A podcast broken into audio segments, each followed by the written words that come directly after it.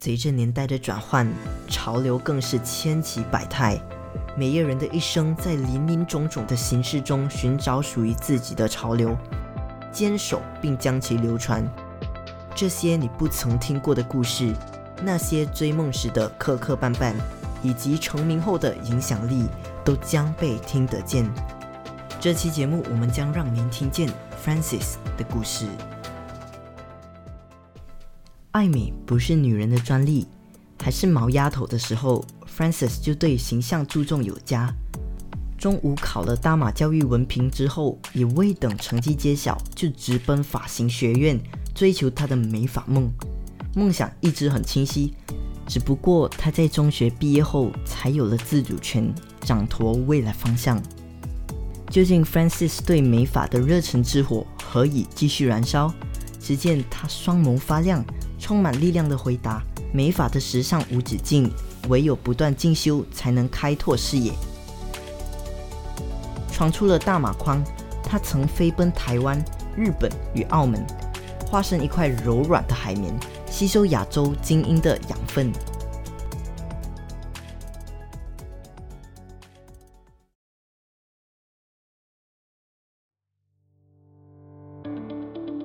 曾在 Thomas and Guys 发廊打工。他对这家本土品牌深表感激。在柔佛新山工作了三年后，Francis 才回到麻波创业，与两位好友携手共创 Body Hair Studio。在 Body Hair Studio 取名的背后，是一段情比金坚的友谊。Francis、Leo 与 Ben 本是中学同窗，毕业后一起学美发，还在新山租屋子，在同个屋檐下聊梦想。二零零七年，他们三个人回到了麻波创业，实现了开发廊的愿望，更把发廊取名为 Buddy，也就是好伙伴的意思，以此纪念这份友情。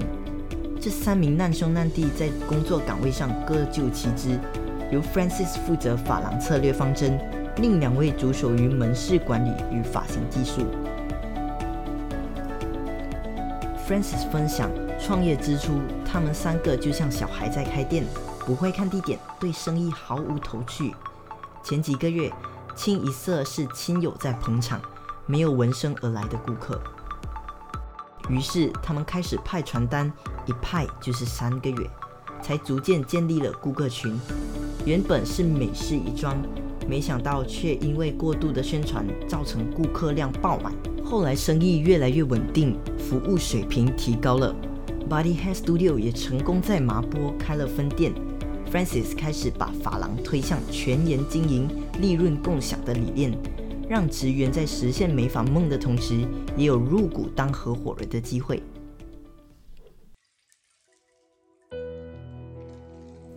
创业十三年，历经风雨，无所畏惧。然而，一场疫情的来袭，却给了 Francis 重磅一击，让他直呼。连发廊都没有办法营业，是他面对过最棘手的挑战。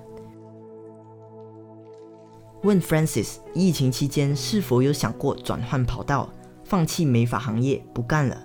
他语带坚定的回答：没有。热忱是启动生活齿轮的引擎。Francis 坦言，要加入美发行业，一定要对他有兴趣和热忱。就连周末和假日都要和法郎为伍。如果不喜欢这份工作，那么三分之一的时间都处于不快乐的状态，那人生何来意义？于是，好不容易挺过了行管令的低潮期，Body Hair Studio 再次投入营业。